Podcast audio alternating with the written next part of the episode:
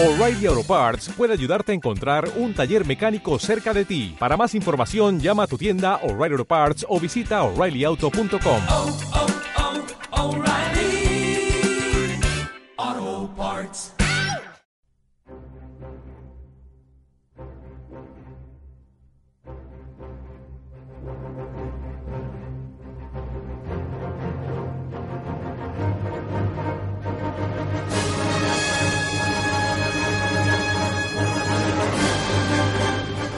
No sé cómo arrancaría. Alan, cuídate con lo que. Bien. Mil issues de Action Comics para que arranques así. Te invocaría una ñapi. Bueno, para el 2000, para el 2000 prometemos que esto salga mejor. Bienvenidos a este programa que ha vuelto a ser de cómic de nuevo después de la vergüenza que acabo de dar en el bloque anterior. Dios mío. Bienvenidos una vez más a Héroes, eh, como les habíamos prometido.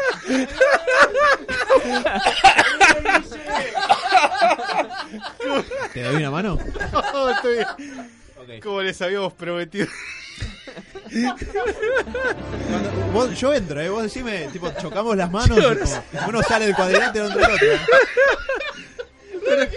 Falta Horacio Pagani. Sí, tal cual. Para mí está en pedo en serio, sí. Es, es la única explicación que me dejaría no preocupado, por lo menos. Está bien. Che, Eh, acabamos de hacer el peor programa de la radiofonía mundial, eh. Después Sácamelo Mira, creo que. ¿Por qué me echan la culpa? porque me estás tentando. Mira, Diego, creo Culpa del que. ingeniero. Creo que en eso.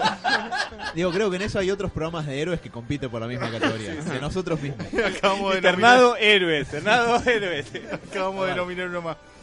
Bueno, voy a tratar de componerme lo más posible, pero como les habíamos comentado en el bloque anterior, vamos a celebrar algún, un evento muy importante que solo pasa una vez en la vida en el ámbito de cómic con respecto a las numeraciones en este caso, que es la llegada al número 1000 de particularmente una saga de cómics que viene desde ¿qué? el 83 era. No, Le Estoy por pegar una piña en la 38. cara. Eso hasta que- lo sé yo, Del ¿no? 33, 33. Igual al revés, 38. 83. 33. No, no, eh, lo que estamos recordando es, 25. eh, lo que estamos conmemorando es la salida del Action Comics número 1000, Mil. El primer eh, el primer título en la historia de, de los cómics en llegar a esta numeración, por lo menos de lo que pensamos siempre cuando empezamos el cómic, que es el cómic americano, tradicionalmente de superhéroes, que es... ¿Qué? Inodoro Pereira no llegó. No, está bastante No, lejos. no estamos seguros. Eh, pero... eh, ¿Gaturro no llegó? Diego, ¿le cortás el micrófono? Es lo que estoy intentando y no puedo. No sé cómo lo hizo, pero. eh, no, la cuestión es que esto conmemora no solamente el número 1000 de Action Comics, sino 80 años de Superman desde su salida en el número 1 de Action Comics en 1938. En realidad Ah, era al estamos. revés, boludo. ¡Ah! Hijo de una gran. Eh, en realidad estamos a un mes o dos de acuerdo a cómo cuenten porque el Action Comics número 1 salió eh, a fines de mayo y tiene fecha en la etapa de principio de junio. Va, tiene fecha de junio, no, no tenían Ah, pero los del- dos meses de fasaje es una cosa que sigue pasando hoy. Sí, extrañamente. Algo que, por cierto, por mi parte quiero aclarar que jamás supe por qué. Asumo que es un desfasaje que arrastran del Action Comics número 1 en, los, en el 38 y nunca lo arreglaron. O, o No. sea, en la tapa dice julio, pero salió dos meses Era después. por la fecha de devolución, cuando se vendían en, en kioscos, en puestos de, de- de venta de revistas. en- eh, ponían la fecha en la tapa en la que tenía la devolución, digamos. Entonces, esos dos meses era lo que podía estar en, en Exhibido. digamos, claro. Hasta que volvía... Claro, y ahí quedó. Después cuando empe- apareció todo el mercado directo, Diamond, que es la única distribuidora yankee, la que maneja todo esto, los pedidos, por, tem- por pre-orders, eh, hasta que pasó eso, eh, tenías dos meses para, para exhibirlos. Eh, perfecto, pero... Es al- un error que quedó de ese momento y hoy ya tradición. claro. Pero bueno... mil- ¿Tomamos como fecha cierta junio? No, yo diría que podríamos... Sí, eh, no se sabe exactamente qué día salió tampoco. Algunos dicen fines de mayo, otros dicen fines de abril. Es como Navidad, Año Nuevo y Reyes. Llámame la Mirta Legrand, a ver si sabe.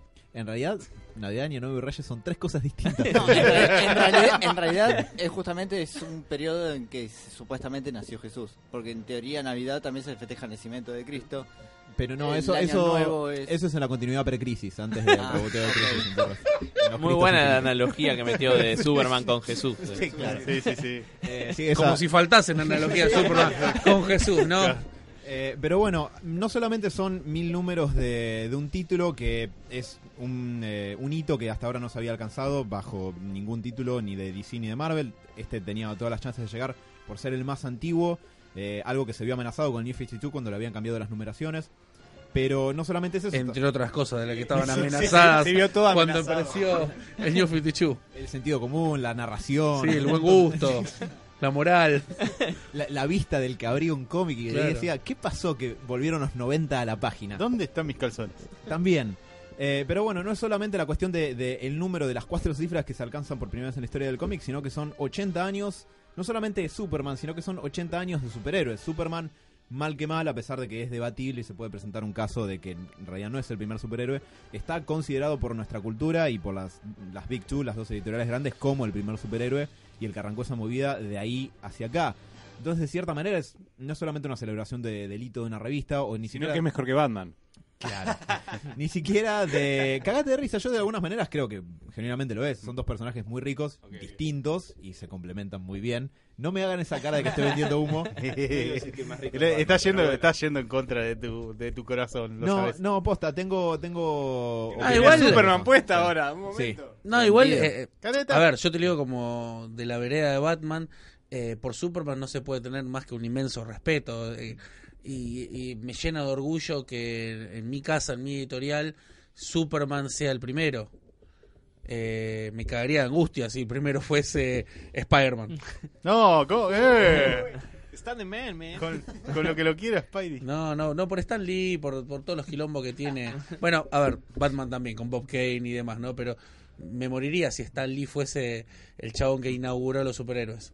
Bueno, sí. Después, como dijiste vos, eh, habría que ver si realmente era un superhéroe, si en 1938 parecía ciencia ficción, si realmente había una intención de crear un, un superhéroe, ¿no? Pero eso creo que ya viene más tarde y me parece que el revisionismo es el que terminó diciendo que en abril del 38 apareció el primer superhéroe.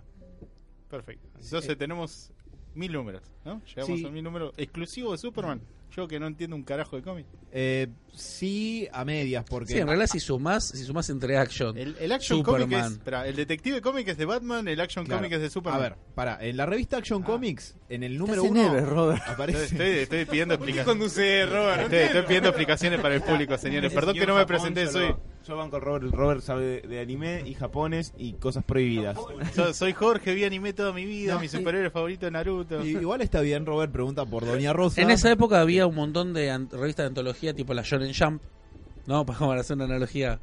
Había un, un montón dentro, había, no sé, cómic de aventura, cómic de acción, cómic detective, eh, Mystery in Space, eh, bla.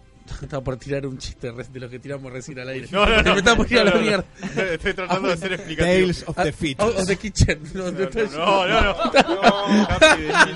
Perdón, perdón, perdón, vuelvo. Volvemos, volvemos, volvemos. volvemos. Eh, había un montón de revistas de antología. No se puede así. Eh, dentro, una de ellas eran los cómics de acción, Mm. los action comics. En- así como también tenías Detective Comics, que, entre, que en, en el número 27 de la revista de antologías Detective Comics apareció Batman. En la número 1 del Action Comic 1 apareció Superman. Después Superman tuvo su propia serie, pero nunca dejó de, seguir apareciendo en la Action Comic. Entonces Ah. tenía su Action Comic, su Superman, y para cuando salió la película, bueno, aparte de la Superman Family y demás, Sí. cuando salió la película tenía el DC Comic Presents, que básicamente eran cosas Digamos de que en Action compartió durante un buen tiempo con otras historias. Eh, y no era exclusiva de Superman, pero siempre Green aparecía Arrow. Superman. De hecho, en los primeros Black números. Canary aparece también por primera vez en... De hecho, en los primeros Action. números no aparece en todas las portadas de Action Comics. Sí aparece justo en la de la 1, lo que lo hace más icónica.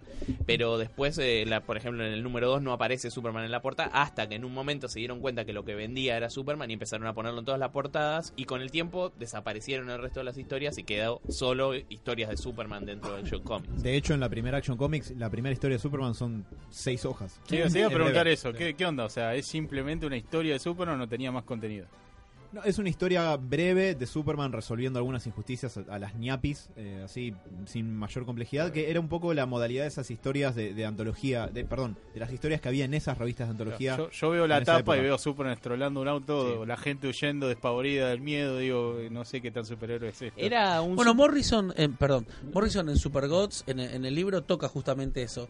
Vos cuando lo- cuando vos mirabas la, la portada, la que calculo todos sabemos del Action 1, ¿quiénes son las personas que están corriendo? ¿Son villanos? ¿Son, son malhechores? Uno no entiende. Uno lo, lo único que ve es un tipo levantando el auto y gente agarrándose la cabeza despavorida corriendo.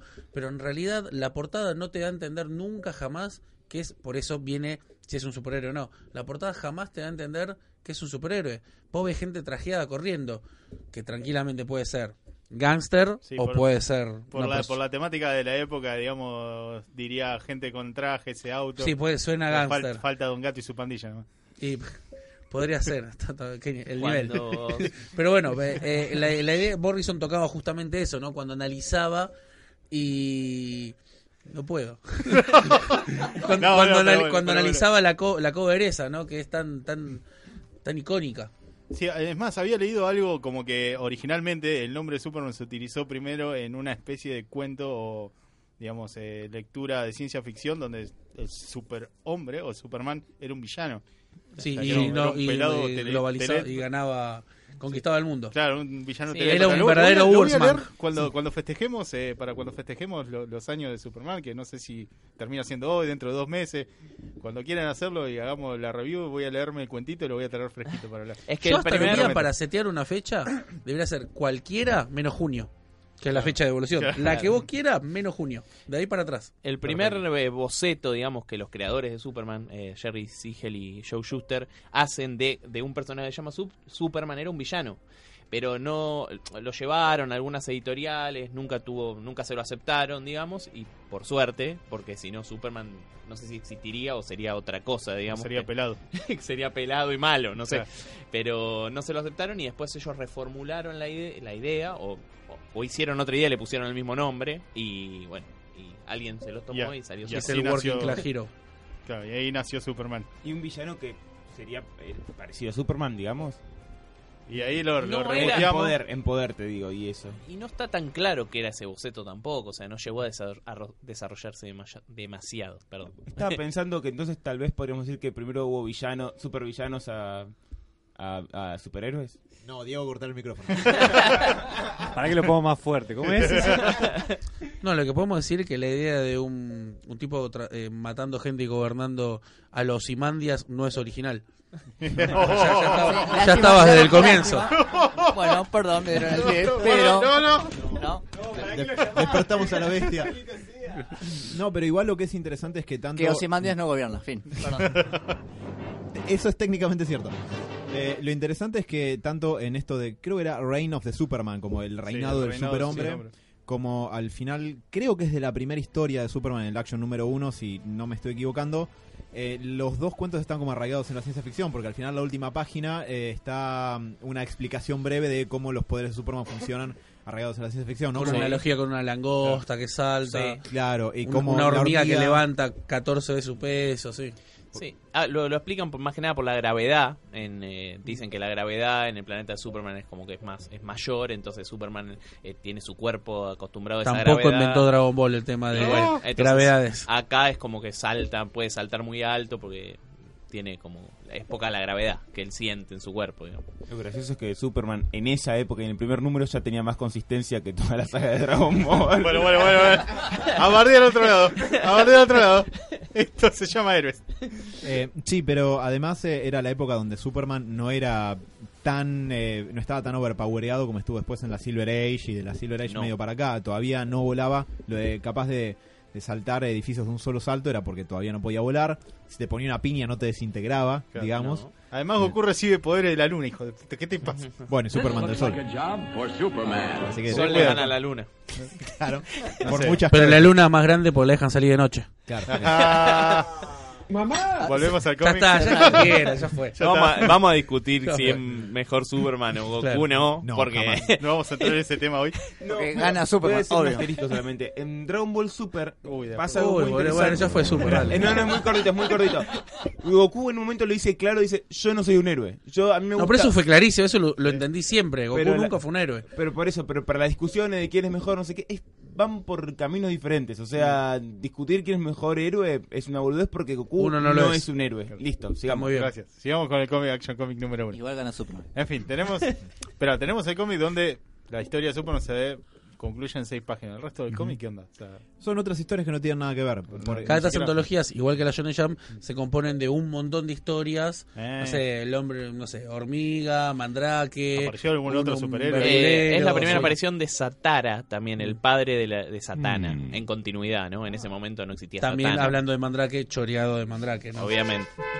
Una de las cosas interesantes de Superman, independientemente de los poderes, era eh, cómo estaba visto, o sea, co- conceptualmente, era verdaderamente un working class hero. O sea, era un chabón que, eh, casi contrariamente a toda su historia, a lo que fue, lo que representa, toda su historia, es un tipo que, acá Facu me dice que no, pero después lo desmentiremos a Facu.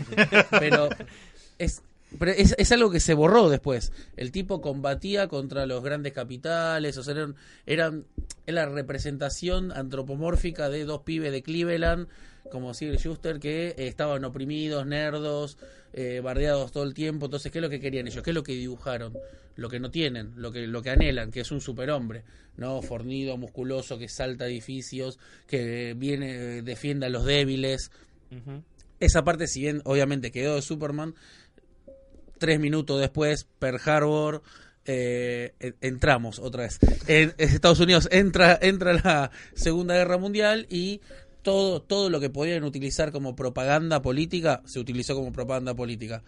Eh, como sigue la historia, todos los superhéroes se vistieron Star Spangled Banner y, y empezaron a aparecer en la otra editorial, en la Timely también, eh, los Capitán América, los Sargento eh, Libertad, Capitán eh, Resistencia. Wonder Woman Sí, misma. Wonder entra, Woman, entra. All Star Comics, empezaron, todos los superhéroes empezaron a ir a la guerra y ahí es como que se tapó esta parte eh, pseudo zurda que vos no querías eh, para los niños, digamos. Es, que es interesante porque. Por eso le duró dos años.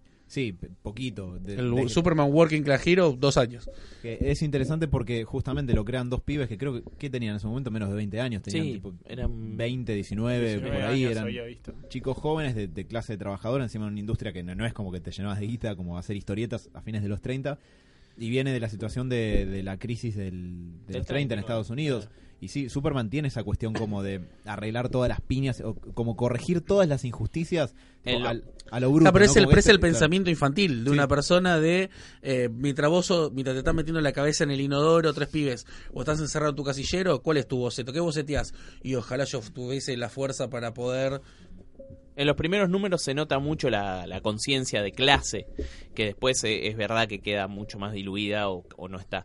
Eh, sí sigue siendo el tema del anti, eh, antidiscriminación, anti-bullying, eso siempre es Superman, pero sí esta cosa de, clase social, tipo el malo es el, el dueño de la mina. Por ejemplo, hay, un, hay uno de los números de Action Comics, creo que es el 4 o el 5, que Superman se infiltra en una fiesta de mineros, de, de, de- de la, de, de los de plata, digamos, los dueños de las minas, eh, porque había habido un accidente, había quedado un montón de gente atrapada en la mina, había muerto. Entonces Superman le quiere dar una lección a esta gente, entonces se infiltra en esa fiesta, se hace pasar como que es un- uno de los mineros y les dicen, vengan, yo los voy a llevar a la mina para que se diviertan, qué sé yo, y los encierra en la mina, tipo como para que vean lo que se, se siente quedar encerrado. no y- suena para nada Superman. Sí, me Y- queda mejor ese No suena Superman. absolutamente Superman. era era muy era un Superman mucho más sacado o sea la- los métodos eran eran bastante más radicales Claro, boludo, era más justiciero. no pasa nada, no perdería, revive. y bueno Menos y- políticamente y- correcto. y, y y no solo menos políticamente correcto, sino como que eh, se identificaba. El malo era la gente rica, porque no nos olvidemos que era una época en que había mucha pobreza en Estados Unidos, porque era la salida de esa gran depresión que había dejado un montón de gente viviendo en las calles. Por ejemplo, había gente viviendo en el Central Park de Nueva York porque no tenía vivienda, había tipo villas miseria, eh, casas hechas de, de madera o de cartón en el medio del Central Park. Entonces, en ese contexto, estos, estos chicos inventan ese, ese héroe, ¿no? Que era eh, hasta socialista, no sé, hoy eh, algo impensable, claro, después de la Segunda Guerra Mundial y la, la venida de la Guerra Fría, todo, no se hubiese permitido hacer algo así eh, a una, con Superman, digamos. Entonces, este, claro, después de la guerra empieza una cosa mucho más naif, en general en todo el cómic, que es más de ciencia ficción, eh, no tan comprometida con temas sociales, eso volvería recién en los 70, ponerle al cómic de superhéroes, ¿no? O fines de los 60. A Superman lo que... Yo soy medio... un- Yo no leí mucho Superman en mi vida y de hecho yo tuve un gran cambio que fue de no bancar a Superman por esta parte de muy pegado al American Way. Eh, lo tenía muy lejos y después con el, con el tiempo me fui haciendo amigo y hoy lo, lo quiero mucho a Superman. Eh, pero justamente volviendo a esto que decís, Superman lo que le pasó es que quedó muy pegado a las instituciones en el sentido amplio, desde las formales, eh, como el Estado, el gobierno, el presidente, a las informales, tipo la, eh, la libertad, pero en el sentido yankee, el ejército, muy... eh, Y el águila en el, en el hombro, Tal etcétera. cual. Y es, ahí está un poco el cambio de, de, de este primer Superman a, a lo que vino después y a lo que le queda ahora. Porque hay mucha gente, yo tengo un montón de amigos que lo putean a Superman porque el, el boludo yankee ese... Creo- todavía no, no está no se despegó Creo tanto. que hoy es objeto de disputa entre la derecha y la izquierda. Sí, sí, sí, Superman, la, imagen de Superman. O sea, en Estados Unidos se ve, por ejemplo, en Action 900 fue que renuncia a la ciudad, Ah, sí. a la ciudadanía norteamericana porque él Ah, inter- sí, me acuerdo que había un interviene- alto quilombo con eso. interviene en una en una revuelta creo en, en Egipto viste cuando era la primavera árabe que todos los este todos los- la gente se rebelaba a los dictadores bueno Sí, sí. eh, y interviene él ahí y entonces ¿qué, qué es lo primero que dice eh, desde el gobierno de Egipto? Eh, este es un enviado de Estados Unidos para desestabilizar que yo. Entonces él dice, yo no quiero quedar pegado, o sea, mis acciones son propias, no soy este... eh, no soy orgánico de, de Estados Unidos, ni me manda el gobierno ni nada, entonces yo renuncio a mi ciudadanía. Claro, Eso lo, primero, dentro- lo primero que debería hacer es no pertenecer a un grupo que se llama Justice League of America. No, Bueno, pero bueno. dentro de dentro de- del cómic obviamente pasa esto, pero se arma una polémica muy grande afuera del cómic, donde un montón de, de- de gente de derecha empiezan a decir, ven cómo es la izquierda, era justo la época de Obama y qué sé yo, cómo el avance del comunismo sobre nuestra sociedad, que ahora un símbolo americano como Superman ya lo quieren despojar de eso, como eh, y de- del otro lado está el que tiene una visión de Superman más como esta cosa de inspiración a toda la humanidad, no solo como un símbolo del capitalismo, del imperialismo norteamericano, que cele- celebramos, si se quiere, un poco esa otra visión, ¿no? Pero bueno, está siempre en disputa las dos cosas. eh.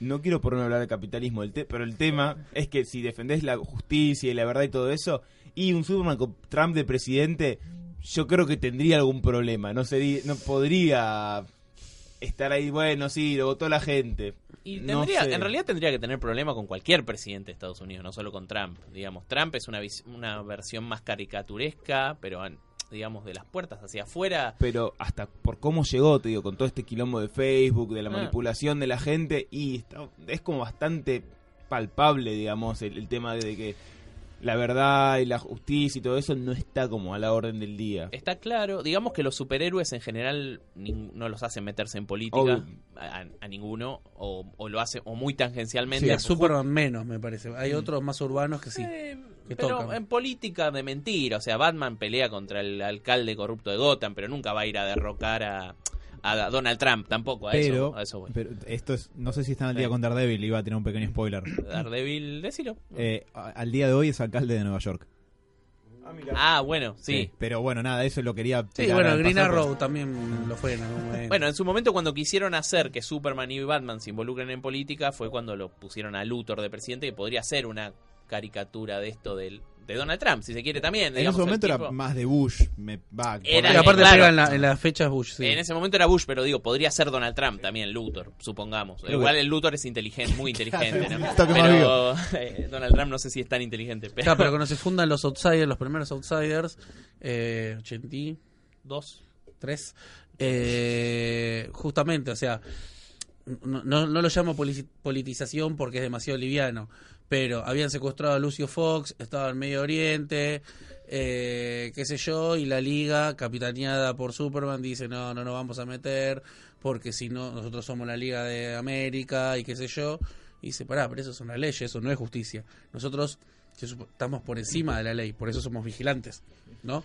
Eh, que después vendría todo eso, eh, gran marcado, caracterizado por el Knight, ¿no? Siempre fuimos Siempre necesitamos ser criminales, claro. Dice, siempre fuimos criminales. Entonces ahí se separa Batman y funda, bueno, el otro grupo que, claro que funda, ya estaban ahí.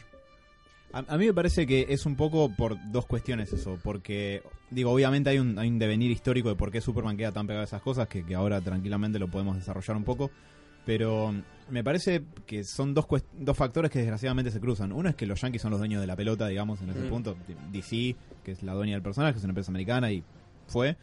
Pero también me parece un poco por una cuestión de miopía cultural, porque justo al ser ellos un país muy etnocentrista, los que producen al personaje, escriben sus historias y prestan sus derechos para hacer películas y lo que fuera, me parece que ahí justamente el problema está en que, a no ser que el día de mañana justo haya una diversidad etnocultural enorme en DC y haya escritores de todos los lugares del mundo, escribiendo Superman en particular, pero Superman me parece que es más un icono del mundo, no les pertenece a los Estados Unidos porque lo hayan creado ahí y porque sus historias transcurran ahí. Me parece que... ¿Alguien tuvo oportunidad de leer el Action Comics número 1000? Yo. Yo también. Eh, ¿Leyeron la historia de Paul Dini y José Luis García López? Sí. Sí, linda. Bueno, sí, a mí me... me- Mm. sí, sí, sí, sí, me cayó una Hoy la leí en la... No, me- no suelo leer en scan, detesto leer en scan, lo leo en papel si no, no me interesa. Eh, o sea, ese es el, el modus operandi. Y hoy justamente por venir acá dije, bueno, vamos a, eh, a romper la regla. Estaba en la, co- no, no llegué a leerlo ayer en mi casa, aquí ya salí tarde. Eh, hoy estaba en la comiquería, donde llegué, lo descargo, sí, lo miro. Y posta... Eh, toda esta cosa de discusión de Superman Yankee, Facho, eh, el águila en un brazo, lo que sea, se me fue toda la mierda y posta es hermoso, lo lees y, y, conmemora todas las partes lindas y me hace olvidar todas las partes feas que representa Superman. Es hermoso. Yo lo estaba leyendo y salvo el de Bendis y el de Jim Lee, que creo que ni lo leí, lo, lo pasé de largo porque, porque Bendis y Jim Lee. Eh, se me cayeron lágrimas. Estaba, estaba en el local, estaba al lado de la caja y lo estaba leyendo y, y tocaba todos los botones emocionales que tiene que tocar un superhéroe, un héroe.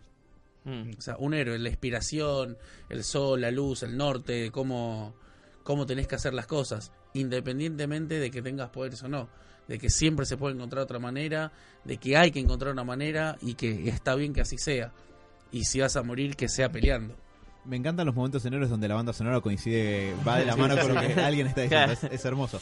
Eh, pero bueno, en esa historia cortita, pues hay que aclarar al pasar, antes de que después lo comentemos un cacho más, que el Action Comics número 1000 es una historia de antologías, como la mayoría de los números Claro. celebratorios suelen Sí. ser, que son eventos o antologías.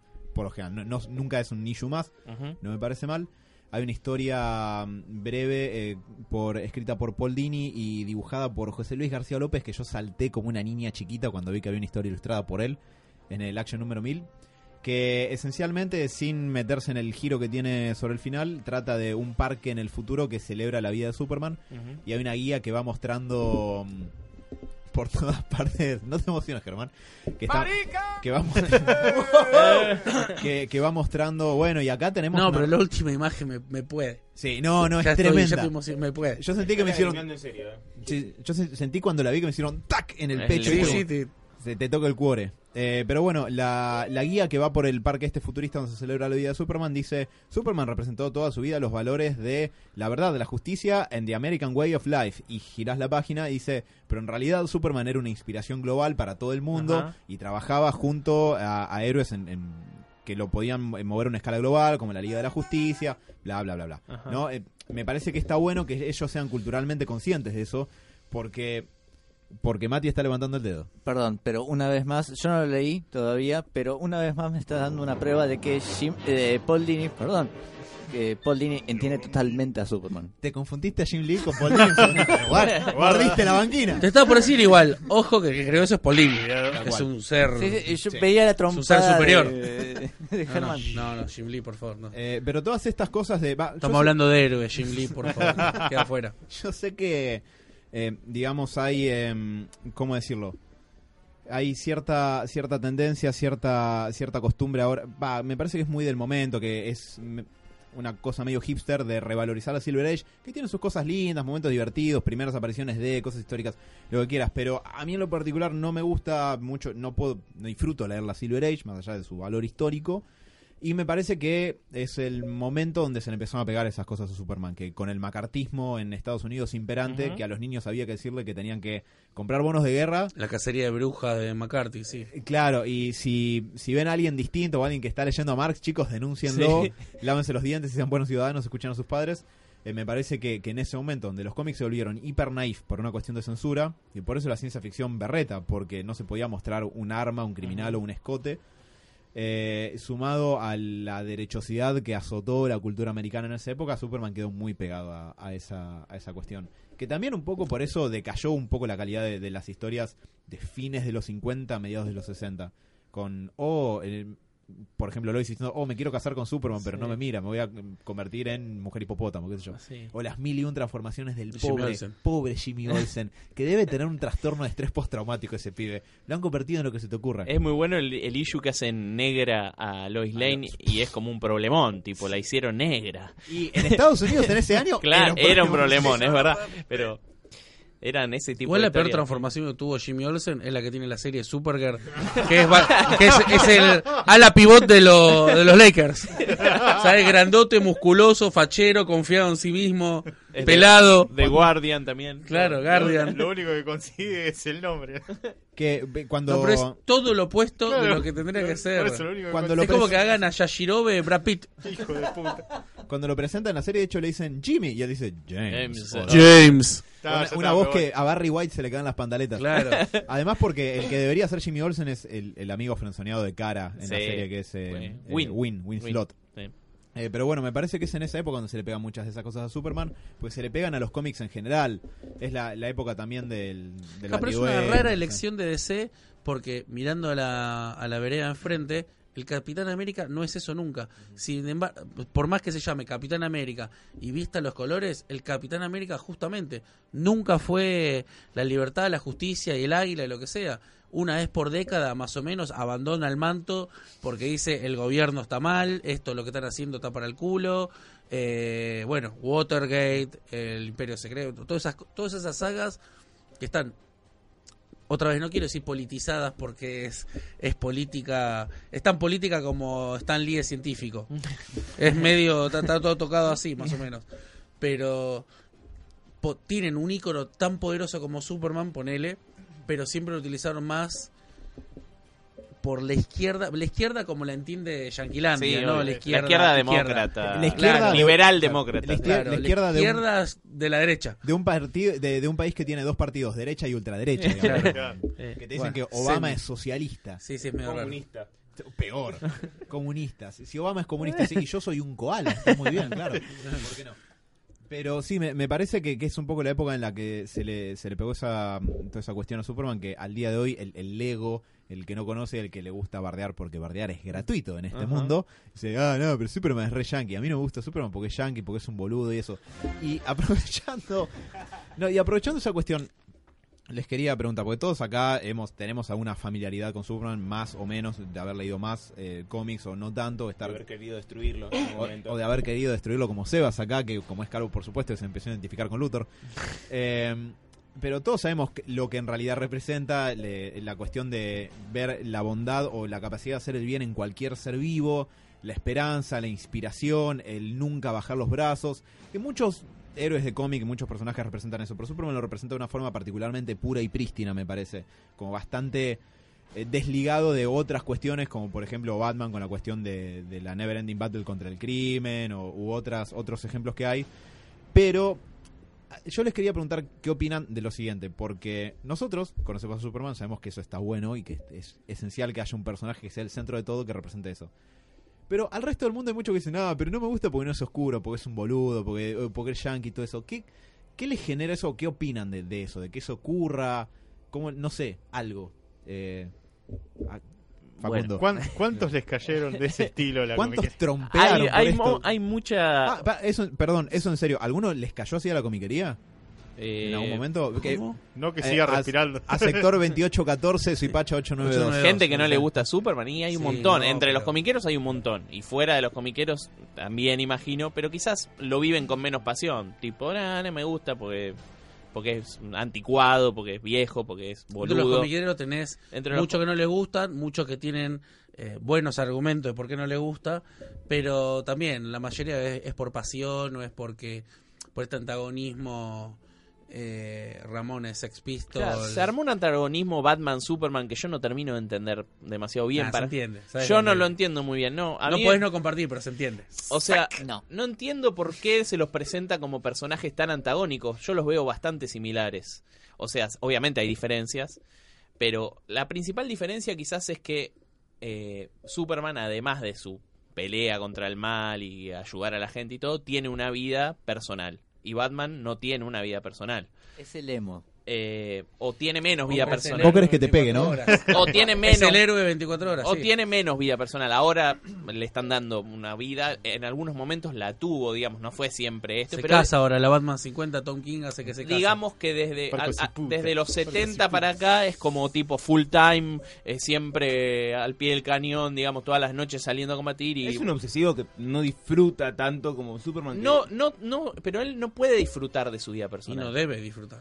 Pero Bueno, no puede tampoco. No sé si no debe, no Qué malo puede. que sos, Germán. Eh, Superman sí, o sea, él fue criado, eh, tuvo otra infancia eh, más feliz, donde donde tuvo sus novias, tuvo sus amigos, tuvo su eh, eh, se iba a comer con los padres. Privilegios. Eh, Era Tom sí, digamos que eso lo entonces él él vive las dos facetas de su vida. Él es Clark Kent y también es Superman. O son la misma persona, lo único que se disfraza para que no le maten a Luis Lane y esas cosas que nos, Claro. nos, nos dicen para que para que justificar la doble identidad. Los anteojitos son la. Eh, entonces, eh, creo que esa es la principal diferencia. Pero después, no hay muchas más. O sea, eh, Batman es un poco más sacado en sus métodos, Es que- pero lo- ninguno de los dos mata, ninguno de los dos eh, tiene cárceles propias donde encierra a los criminales, sino que los lleva a la justicia. Ninguno de ¿La los, los dos colaboran con eh, ciertas instituciones del gobierno, de la justicia. En el caso de Batman es un poco más por izquierda o más eh, velado. En el caso de Superman es como- derecha, ¿ves? Eh, digo por izquierda, es verdad. Digo, pero en el sentido. Sí, eh, sí, sí. Bueno, que la nada. creación del superhéroe es de derecha. En ese Eh, sentido. pero de digamos- tomar las armas vos por tu, No- por no- tu propia voluntad y estar por encima de, de la ley. no los veo antagónicos. De hecho, en la mayoría de los cómics están de acu o sea, a veces hay discusiones, a veces son forzadas esas discusiones porque es garpa verlos pelear por esta cosa que del Knight para acá es como que se hizo, eh, que parece como que la gente quiere verlos pelear en vez de verlos ser amigos, digamos. Pero, eh, digamos, no, no encuentro mayores, grandes diferencias, digamos. No me parecen personajes antagónicos. Eh, son tipos que pueden, están en la misma línea, digamos.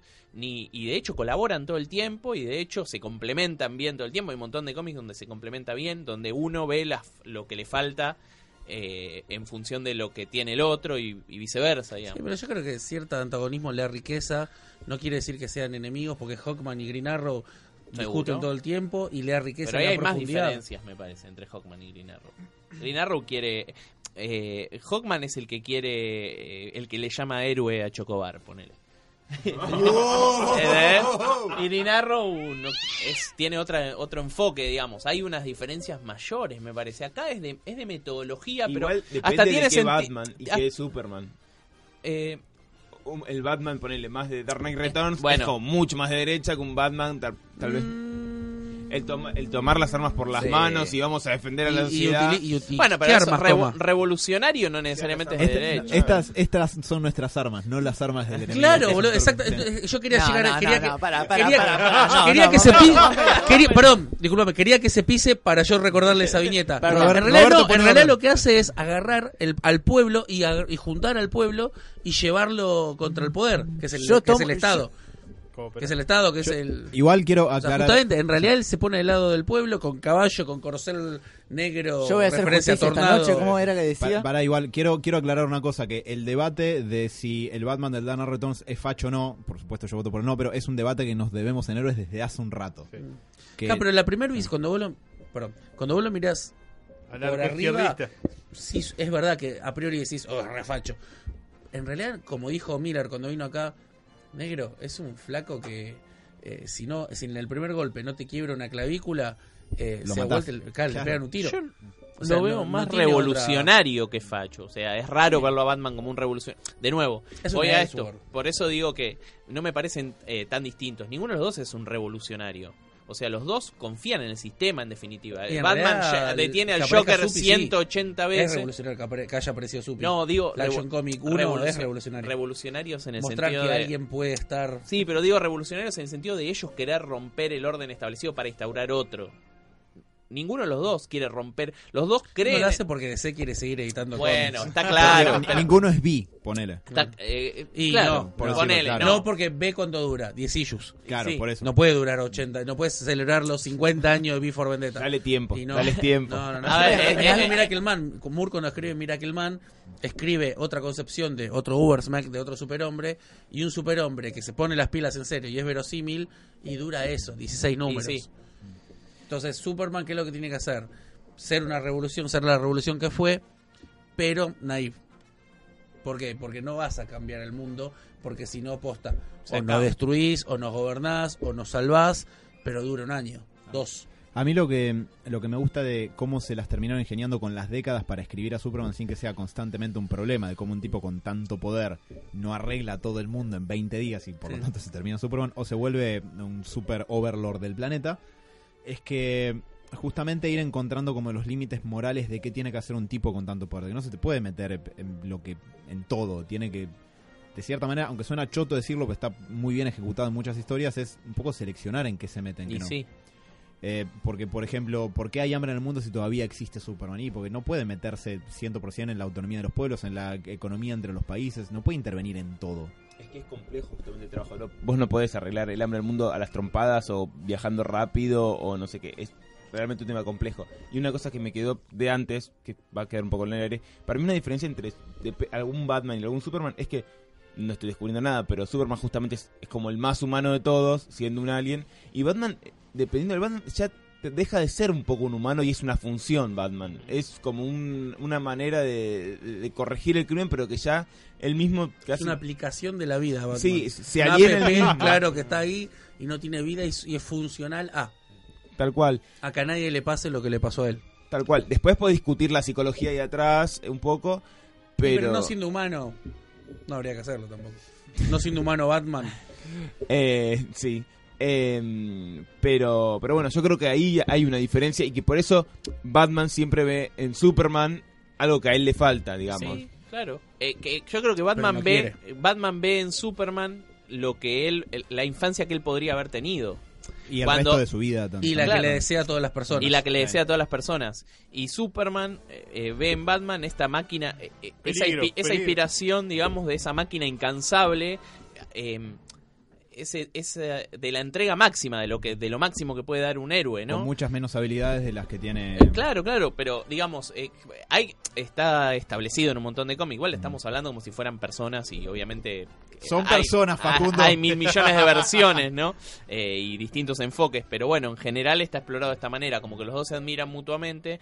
eh, porque ven en el otro cosas que les faltan, digamos, y eso eh, hasta hay ah, issues ahora de, de Tom King, ponele eh, del Batman reciente, donde hacen esa, es- no sé si lo leyeron, esa doble cita que va Superman con Lois, y, y ahí es todo el tiempo lo que uno le dice a su pareja del otro, tipo, eh, todas cosas buenas en definitiva, ¿no es cierto? Eh, a mí me gusta eso, me gusta que sean amigos, no me gusta cuando se enfrentan, eh, for- sobre todo porque muchas veces es forzado, la gracia es ver... Para vender. Sí, bueno, está claro que todo es para vender, ¿no? Y también está claro que es lógica a esta altura, después de 80 años, no, no hay, si lo empezás a mirar con lupa, no le vas a encontrar. O sea, Batman es el ser más inteligente de la Tierra, podría acabar con un montón de problemas y ¿qué hace? Va y le pega a un tipo acá en la esquina que está vendiendo droga y Superman es súper poderoso, podría estar en cualquier lugar del mundo al mismo tiempo y sin embargo se sigue muriendo gente, sigue habiendo atentados, sigue habiendo accidentes y muere gente, o sea,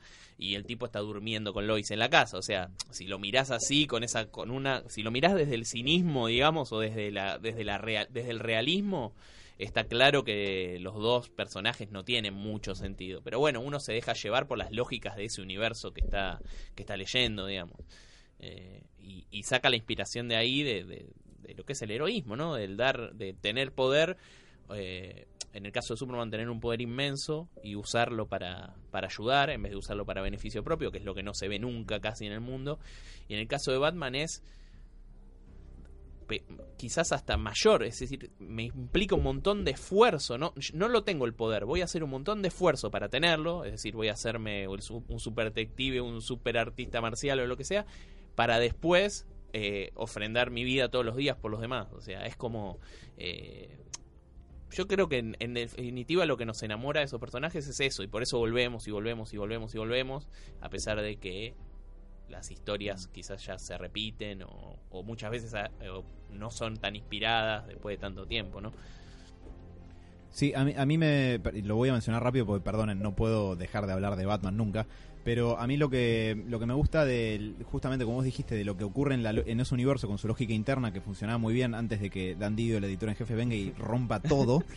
Eh, pero es que, en, mira, a Jeff Lowe se le pueden criticar un millón de cosas, pero a mí me gustaban los momentos en el título Superman Batman donde veías los globos de pensamiento de cada uno. Acabas de robar lo que iba a decir, iba a decir ahora.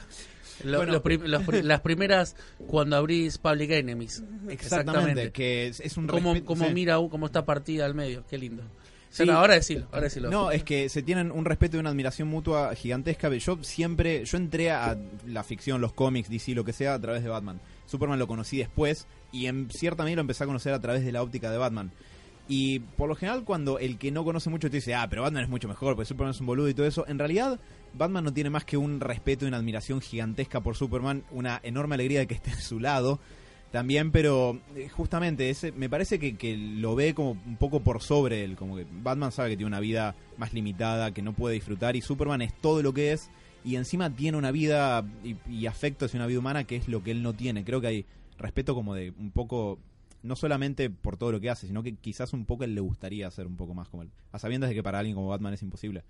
Pero bueno, eh, eh, un poco para retomar un poquito la cuestión del caos histórico y si quieren podemos charlar un poco del Action número 1000 para un ratito, pero un poco con la Bronze Age, la llegada de, los cómics más, aduros, eh, más adultos y más maduros en los 70, que trataban temas que eran más candentes en, en la opinión pública americana, la cuestión racial, la cuestión de las drogas, Green Arrow descubriendo que Speedy se inyectaba heroína hasta por los lóbulos de las orejas y toda esa cuestión. Eh, me parece que esto es una opinión personal, quiero que me digan qué opinan. Ah, Superman tarda un cacho más en despegarse, de- me parece, de la Silver Age y de la Bronze. Me parece que recién con, con que Crisis se terminó de... Justo en el momento en el que él podría haberse despegado, Mm. ¿qué es lo que pasa en 1978? Claro. Una pe- viene una película que muestra al Superman más, perdón para todos, el Superman más pavo y cincuentoso, hermoso, pero, pero, re- pero te- eh, estaba 20 años atrasado. Y para lo que era ese momento, sí. Para lo que era 1978, o lo que era Estados Unidos en 1978, era un Superman del 54. De hecho, la resolución de la película es hiper Silver Age. eh, usar. eh, Sí, Entonces, Claro. quedó estancado en eso. Salió la DC Comic Present, que más básicamente eran todas historias de él. Eh, en la Justice League salieron. Esté el esto es gracioso, ¿no? Pero esté presente o no se come la Justice League, él estaba en la etapa. Eh, entonces, claro, quedó anclado a una imagen más arcaica de él y le costó más pegar el saltito. Que llegó recién con Bayern, Man of Steel, Roger Stern, digo yo. Ahora, el de Byrne es raro también porque si bien ah, es un ayornamiento, eh, está un poco, eh, se desprende del de, del de Miller en cierta forma, porque vuelve a ser ese, ese Superman corporativo que lo mandan a intervenir en Medio Oriente, digamos, es como que... eh, vuelve a, vuelve a ser ese instrumento ¿no? de- del gobierno, digamos. Y eso yo creo que es hijo, claro, del Dark Knight y del éxito que tuvo el Dark Knight y, de- y que en definitiva tuvieron esas visiones de los personajes, ¿no?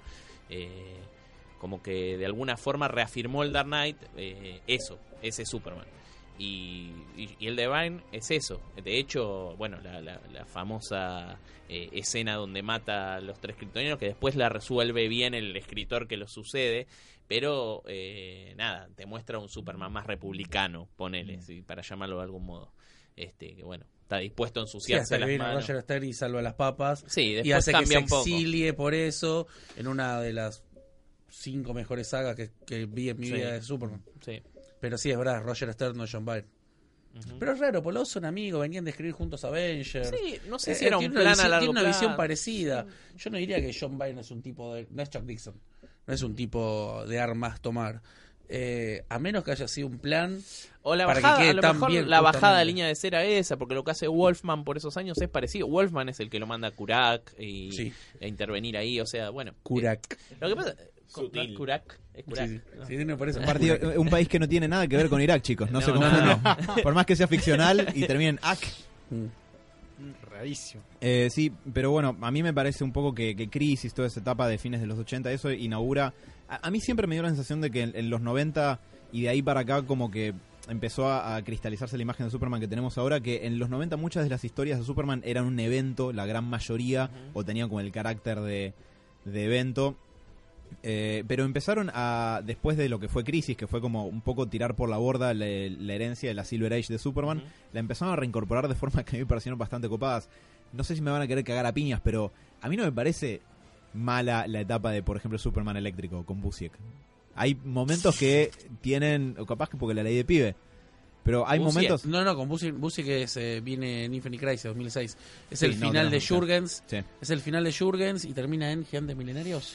Termina 2000. con Superman Forever, sí, después de los Claro, de ahí vendría sí, Joe sí. Kelly. Sí, a mí, no sé si... El Superman eléctrico a mí me genera... No, a ver, nunca Hola. se... la idea Hola. es Silver Posta. Otra Sí. vez el otaku del fondo. Sí. ¿Por qué eléctrico? A fines de los 90, eh, para ayornarlo un poco a Superman, lo que hicieron fue hacerlo pasar por un cambio drástico, que como casi todo lo que le pasa a Superman que es drástico, su idea está tomada de la Silver Age, que se divide en dos seres hechos de electricidad pura, que necesita un traje de contención como para no desvanecerse. Eh, pasa que lo que tiene es que, para mí, eh, primero no es recomendable para nadie que no le guste Superman ya y los cómics y eso quiera ver como la curiosidad de esa etapa.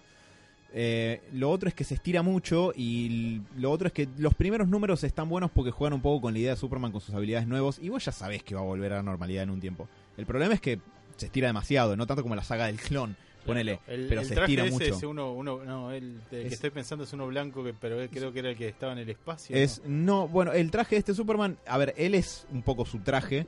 Sí. Eh, es todo azul con rayos blancos que le contornean la figura por los brazos y las piernas y una S blanca toda media eléctrica en, en el pecho. Eh, pero bueno, igual no, no es para meterse en la cuestión del Superman eléctrico, que por supuesto que si él me dices una poronga le tengo que decir sí, Sí, puede a ver, es- Ah, bueno, quería, quería saber qué era. No. Eh, no me parece lo peor del mundo, pero sí, no me parece tampoco lo más inspirado en Superman. Hasta que era uno con otros poderes tenía ciertas cosas interesantes. Ya cuando se divide en dos y uno, bueno, ahí ya me perdieron, digamos. Sí. Pero eh, son esas cosas que eh, me parece que también era un agotamiento de esa fórmula que inicia con post-crisis que estaba también muy basada en todo el supporting cast, ¿no? En Cadmus, en el Guardián, en eh, Vivo era el... Vivo Vivowski. Vivo Vi- Sí, Vivo. Vivowski, en la hermana de Lois Lane, en el en Ron Turp y to- toda, toda, toda, toda esa, ese supporting cast y las cosas que pasaban entre ellos y con relación a Superman es como que ya estaba un poco agotado. Entonces buscaron a lo mejor eh, explotarlo desde el lugar más desde los de- del personaje propio. Y, y bueno y salió eso del Superman eléctrico después salió lo de Dominus que lo, lo llevan a distintas realidades pero todo sonaba como a ideas, sí, de la Silver y, y demasiado estiradas. Cosas que en la Silver eran un issue y Claro. por eso era divertido. En esa época, hoy lo lees y no es divertido. eh, de golpe duraban un año. Entonces es como que se hacía un poco denso, digamos. Pero bueno. Este, para mí después viene una buena etapa de Superman, después de eso, que es la etapa de los 2000, donde sí hay cosas de la Silver Age, que las trae sobre todo eh, eh, Loeb, eh, empieza con Batman, eh, con el título Superman Batman, pero después agarra los títulos de Superman y incorpora un montón de conceptos, cripto, las kriptonitas de colores y todo. Pero eh, eso dura un tiempito y después vienen eh, eh, Kelly, empieza a De escribir hecho, vuelve. Supergirl para esa época también. Claro, la vuelve prima Super- de Superman de Krypton, no la Super Claro, Matrix. de este, no, la, 90. no la Matrix. eh, eh, la- agarran los títulos este, Joe Casey, Joe Kelly y hacen cosas lindas. Realmente exploran la parte más humana y de la relación del personaje con la humanidad y todo eso. Y eso me parece. Es una de las etapas quizás más eh, subvaloradas para mí el personaje. O sea, es muy disfrutable, tiene buenas Tiene historias. pocos recopilatorios, se vendió tan poco en issues, que era la medida en ese entonces para ver si tenías TPB. Hoy todo lo que sale en issue se recopila en TPB. Cada 5 o 6 issues se recopila. En esa época solo lo que vendía bien. Eh, hay poco recopilatorio todo eso. Sí, muy poco. Después viene de Infinite Crisis, viene eh, todo lo de eh, Jones, Donner, Busiek. Eso sí ya tuvo más prensa y sí eh, vendió más mejor. nombre, claro. Obviamente. Pero ahí tenés también un Superman bien puro y... ¿Qué es Superman puro? no El Superman de los 30, el Superman del, del en realidad 42. antes pero tenés bueno. Ruca, antes me parece, Mm, entre medio, sí. digamos. Pero Claro, pero ese es el Superman ese precioso, el Superman que uno quiere ver, que es el Superman del que se trata esta Action Comic Mill, me parece. Otra vez, no sé si es si es el más puro, pero es el Superman que todos queremos ver. Esa etapa me parece es hermosa por donde la veas, Up, Up and Away, Coming of Falls, todas esas cosas. Busiek que es una persona que eh, está claro que ama a los superhéroes, es un erudito. Entras a la casa, debe tener 50 mil trillones de historietas Sí. por ahí. Las es como Mark Wade, como Carl Kiesel, como Geoff Jones, esa gente que te guste o no te guste, comiqueros son. Sí, nos faltó un run de Mark Waid, ¿no? En, en Superman. Sí, Eh, hizo solamente esa, la de Berright. Berright con Sí. Lady from the Shoe. La verdad que me hubiese gustado verlo, pero bueno, son esas eh, asignaturas pendientes, ¿viste?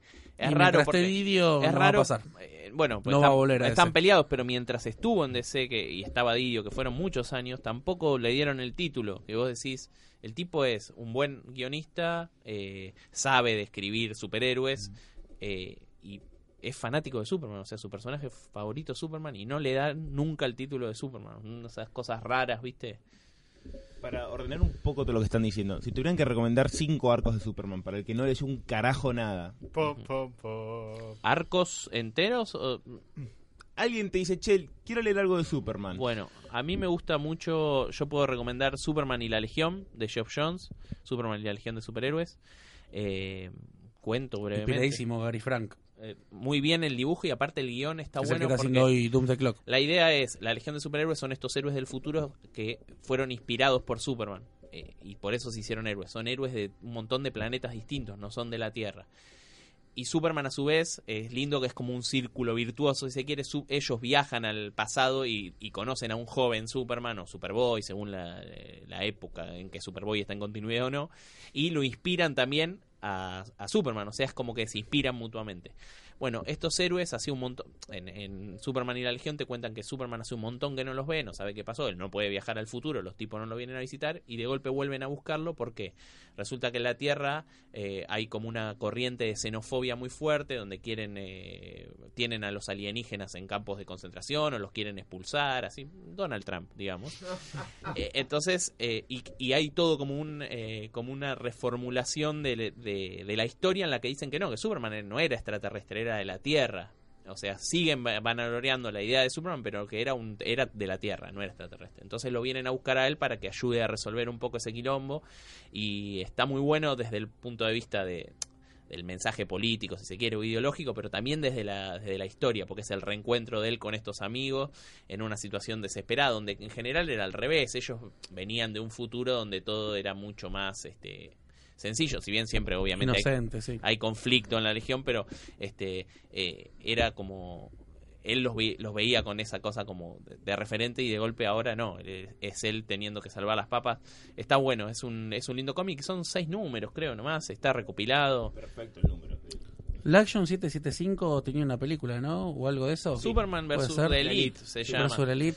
Eso, ahí me parece que Joe Kelly y Doug Manke, otro guionista que está siempre subvalorado, eh, Joe Kelly, eh, resume en 22 páginas, creo que la, si me dejan utilizar, pureza de Superman eh, en una historia, en un single issue. Eh, siendo la Elite, como para situarlos en contexto, era la época de Image, Authority, los superhéroes badass, con muchos dientes, con muchos chumbos, con muchas espadas, con mucho Liefeld, mucho Jim Lee, mucho músculo, siempre enojados, siempre malhumorados, siempre con- "Ah, todo mal", eh, o sea, Nick Fury fumaba el pucho con los dientes apretados, así, y estaba todo "Ma- maldito hijo de perra, era, Sam- eran todos Samuel Jackson, todos, todos eran Samuel Jackson, enojados mal, eh, duros de matar, Rambo y demás. Y entonces aparecen unos, aparecen unos héroes, a priori, héroes, que representan un poquito eso. Son la elite, son los tipos, los nuevos, los cool, Los que matamos, pues estos son todo bien, Superman, vos eras mi héroe cuando yo era pendejo, viejito, ya retirate porque nosotros somos medio de los Kingdom Come, ¿no? De alguna manera. Que bueno, Kingdom Come de Mark Wade, eh, ahí tenés una historia linda de Superman, en, en la que él también pelea contra estas, estos, pre- estos, estos males de la sociedad que es Image y es Marvel y es eh, Jim Lee, Rob Liefeld y todos esos guanacos. No, pero además es que... Entonces, en, en ese, perdón, en, en ese, en ese issue, lo que pasa es que la, la imagen es poderosísima. Eh, Superman ve dos niños jugando y bueno, vos, eh, yo soy eh, Manchester Black, yo soy este, el Hatter, no sé qué, yo, bueno, y vos sos, el, y el boludo, el gordito boludo, le dicen, vos sos Superman. No, yo no quiero ser Superman, Superman es una mierda, ¿no? Por lo que hablamos. Superman no mata, Superman es un perejil. Y se queda Superman mirando así y dice, no, esto no puede estar pasando.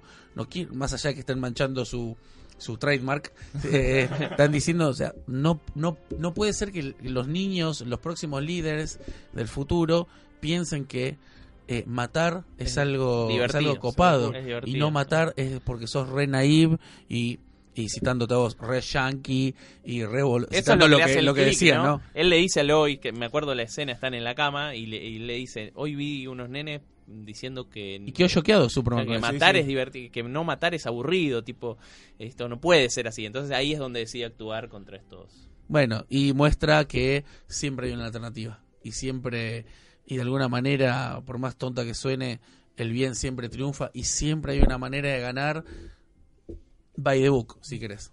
Y se lo termina mostrando a todos en 22 páginas. Un Es poderío hermoso, storytelling precioso. 22 páginas para mostrarte eso, a mí me parece mágico. Action Comics 775.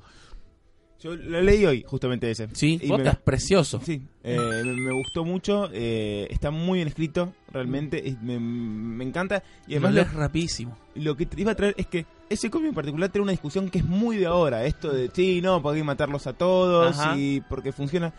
Y ahí, No. y ahí iba a traer dos cosas. Primero que es un debate larguísimo, obviamente estoy del lado del no. Eh, no solo este cómic te muestra, digamos, trae un poco esta, esta discusión y, y te muestra bien, digamos, para qué lado va y, y- y trae conclusiones muy buenas, sino que, eh, y esto es muy interesante y acá para plantear un meta, meta lectura del cómic, que es un tipo de, de- de explicación y de enseñanza que le da a la persona, es un tipo de reflexión que se plantea que la gente, si no, no sé si la trae de otro lado, si no es el cómic el que te plantea la discusión, che, matar sí, matar no, discutámoslo. En, en, en un programa periodístico no lo vas a tener esa discusión. No. En la filosofía, no sé, se encierran en la facultad y, y no salen. Eh, no sé quién más querés que traiga. Y los fetos ingenieros no lo discuten tampoco. Ponele. Pero esa discusión, por ejemplo, y que es tan actual, el matar sí o matar no, el- en, en- en pos de la seguridad de lo que quieras. Ajá. Es una discusión que no te la trae nadie, pero te la trae un cómic. Y no es una boludez. Eh, No lo- solo el matar, sino que los tipos son sádicos también. disfrutan. Y eso, Eso es lo que clave. esto se está viendo también. Sí, que hay sí. gente que. eh, eh, yo leía, eh, lees los comentarios, hace, no hace falta más que entrar a un foro de los diarios o lo que sea, leer lo que pone Sí, la sí. gente en los comentarios. Y ojalá que lo agarren y le corten a- y lo torturen y ojalá que le, lo, lo mutilen vivo. Y, y vos decís, pero ¿por qué? ¿Viste que.? O sea, ya no es ni siquiera que lo maten, sino que lo hagan sufrir, ¿viste? Una Ya no- cosa. está claro que ya no está buscando justicia. Claro. Está buscando llenar field de blanks, está llenando agujeros por problemas tuyos y, Ajá. Y, se la- y te la estás agarrando con... Hay un aprendizaje social de violencia, pero eso sí, si nos empezamos a hablar de violencia podemos quedar hasta las 7 de la mañana, pero a mí me pasó la otra vez también leyendo, no me acuerdo que una foto boluda de Daredevil, creo que de la temporada 3, no sé qué, una piba abajo comentando, no, porque esta serie al final yo pensé que era buena, pero es mala, porque al final el tipo es, es- es malo, es- es- no, no me acuerdo cómo lo clarifica, Como que, que es un nabo porque, porque no mata a nadie, dice. Y tipo, no entendiste nada. O sea, si tu problema de la serie es que no mata a nadie de Daredevil, no entendiste nada de ¿Qué toda estuvo la viendo serie. esa piba? ¿Sabes qué? Lo peor que la mayoría teoría terminaría como, em, digamos, Batman, eh, el Caballero de la Noche, cuando le das el arma para que lo haga él, lo va a dudar 10 veces y no lo va a terminar haciendo. No, a ver, el Cuando humo le de das el internet, sí. control del explosivo para, para que explote el otro barco, no lo terminas haciendo. Ah, lo de los barcos con el Joker al final de la película, sí. A ver, sí, hay un humo internet que es importante y realmente... Está la- claro que hablar es más fácil que hacer y que... mm, Pero hay Pero un- sí. una cuota de violencia que sí está presente en que cuando vas por la calle y uno cruza mal un auto, se quieren bajar a cagarse a No, trompadas, a ver, se quiere romperle el la auto. gente y no, que- no lo haría, pero avalaría que alguien lo haga. Y eso es lo, lo- Eso es lo lo triste. peligroso. Porque va a haber un loco que va a Y estar eso es lo que vio hacerlo. Superman en representación con ese nene, la imagen más Claro, poderosa con un nene. Vi un nene diciendo, y no, pero Superman no, no mata, es un boludo. Se congeló Superman. Otra historia que me gusta mucho, eh, retomando esto, eh, la de la saga del exilio. Mm. La saga del exilio para mí es una... Roger Ter es un tipo que me encanta, sus Avengers creo que son mis, mis Avengers favoritos. Y cuando va para Superman, eh, para mí hace mi Superman. Yo soy niño de los 90, así que Jurgens lo tengo en la gloria. Menem pero en, en- entiendo. Sí, Jürgen lo hizo. Yo te pensaba, Jürgen lo hizo. Lo mató, eh, lo revivió, Lo le cambió los poderes, lo mató de nuevo cuando lo casó, mató su identidad civil, destruyó Metrópolis. Hizo todo. O sea, Jürgen lo hizo. Es como Menem. Jürgen lo hizo. Faltaba andar en Ferrari por Anillaco, ¿viste? Esas cosas. Vamos, Jürgen. Claro, tocó tu huevo, Jürgen. Eh, pero Stern me parece que es la persona que creó el Superman que con el cual yo cre- crecí. Con el perdón de John Byrne, ¿no? Mil disculpas a los amantes de Byrne y cosas, pero Stern es el que hace la saga de los kryptonianos, la de Supergirl, el exilio, ¿no? Si el chabón mata, cuando vos miraste Man of Steel, viste la película, cuando mata a Zod, ese grito, ese grito que, que te da a entender que el chabón lo sufrió, es el exilio. Es Roger Stern. Che, perdón que, que corte un poco, pero el tiempo es tirano, pero ¿les parece si charlamos un poco el Action Comics número 1000? Dale. Sí. Antes de... No, igual con esto ya estamos. Perfecto. No hay más historias. Se terminó. O- Otra vez hago, hago el, el papel de ignorante, ¿no? Sí. All Star Superman sería la otra. Los, Sí. O sea, de este número 1000, ¿hay varios tomos? ¿Vienen todas las historias en uno solo? ¿Cómo viene la mano? Tenés un montón de covers distintas, tapas distintas. Una Es por u- década. Es una sola historia, sí. Es una sola historia que vos podés elegir por década. Eh, tenés 10 dibujos, 10, sí, bueno, una del 1930, una del 1940, 50, 60, 70, 80, 90, 2000 y la del 2010 que la cover A principal, como no, la de Jim Lee, que él se eligió a sí mismo como cover A representando el 2010, que es gracioso porque él en el 2010 no escribió nada. Pero bueno, Hubo una, eh, una confusión porque DC anunció como Action Comics un hardcover, una un tapadura de Action Comic Mi- que primero le pusieron Action Comic 1000, 80 años de Superman y después se dieron cuenta que era confuso porque no viene ahí porque es un companion. No viene ahí Action Comic 1000, sino que viene un recopilatorio de historias de Superman de a lo largo de los años. eh, que es un libro recopilatorio, pero que mucha gente se confundió pensando que era el issue, una versión tapadura del issue. No, o sea, el issue es eh, el que eh, el que sale a- salió ahora, salió el miércoles, y eh, viene con distintas tapas. Estas las ocho que dijo Germán por década. Después en Estados Unidos hay un montón de otras tapas que son exclusivas de tal comiquería en Estados Unidos. Acá en 2814. Este, Claro, hice una yo. hizo una. Es una- exclusiva, sale 500 pesos. ¿Tiene mi firma? Claro. No, y es un número de 80 páginas de duración, que adentro tiene historias de, como decíamos, es un número de antología, tiene, creo que son 8 historias cortas, adentro me parece más o Sí, menos. creo que sí, son ocho. Eh, toda con un, un gran rooster de, de talentos actuales y no tan actuales, pero igual clásicos que tienen que ver con Superman. Hay equipos creativos que a mí me encantó volver a ver. Está Jerry Ordway dibujando otra vez a Brad Superman. Meltzer. Está Brad Meltzer, está eh, Richard Donner, eh, Jeff Jones. eh, Esa es la que más me gustó a mí, la historia de Geoff Jones y Donner. ¿Tengo, tengo que Y leer sí, algo? No, No. Previamente. Solamente tenés que saber quién es Superman, más o menos. Eh, Bien. Nada más. Con un, O con- haber escuchado este programa, haber escuchado este programa, lo lees y yo estaba en el local y seguramente si estaba solo en mi casa lloraba eh, como quinceañera, No, pero o estaba sea, bueno, lagrimeando. vol- volviendo a mi personaje, Sí. ¿no? El Robert, yo sí lo leí, la verdad está muy bueno por tema de todos los valores que representan eh, muchas de estas historias. Y la verdad que lo, lo recomiendo posta. Fuera de que yo nunca leí mucho los cómics en general, por lo general soy más amigo de lo que es te la da ganas de salvar gente. Querés que se te por suicidar una minita acá y decirle, sos más fuerte de lo que crees. Salís corriendo a la calle Claro, ¿viste? a por favor, que pase algo. Tiene, tiene palabras muy buenas, o sea, dentro de, de- de estas historias. No tiene frases para remeras que Sí, son sí, excelentes. Vos no le dijiste el que te afanó el celu, vos podés ser mejor que él, no le hablaste. Es que me, me pongueó en una moto, no le puedo Claro, hablar. Yo decía, pará, pará, el Action Comics número 1000. No, pero ya El, sabía. que- el casco no, no dejó la comunicación. Eh, no, lo, lo quería batmanear, al chabón por bronca, pero. batmanear, quiere decir una medida justa, no violencia Claro. extra. Pero, De figurante. Manchester Black y le hubieras volado la cabeza.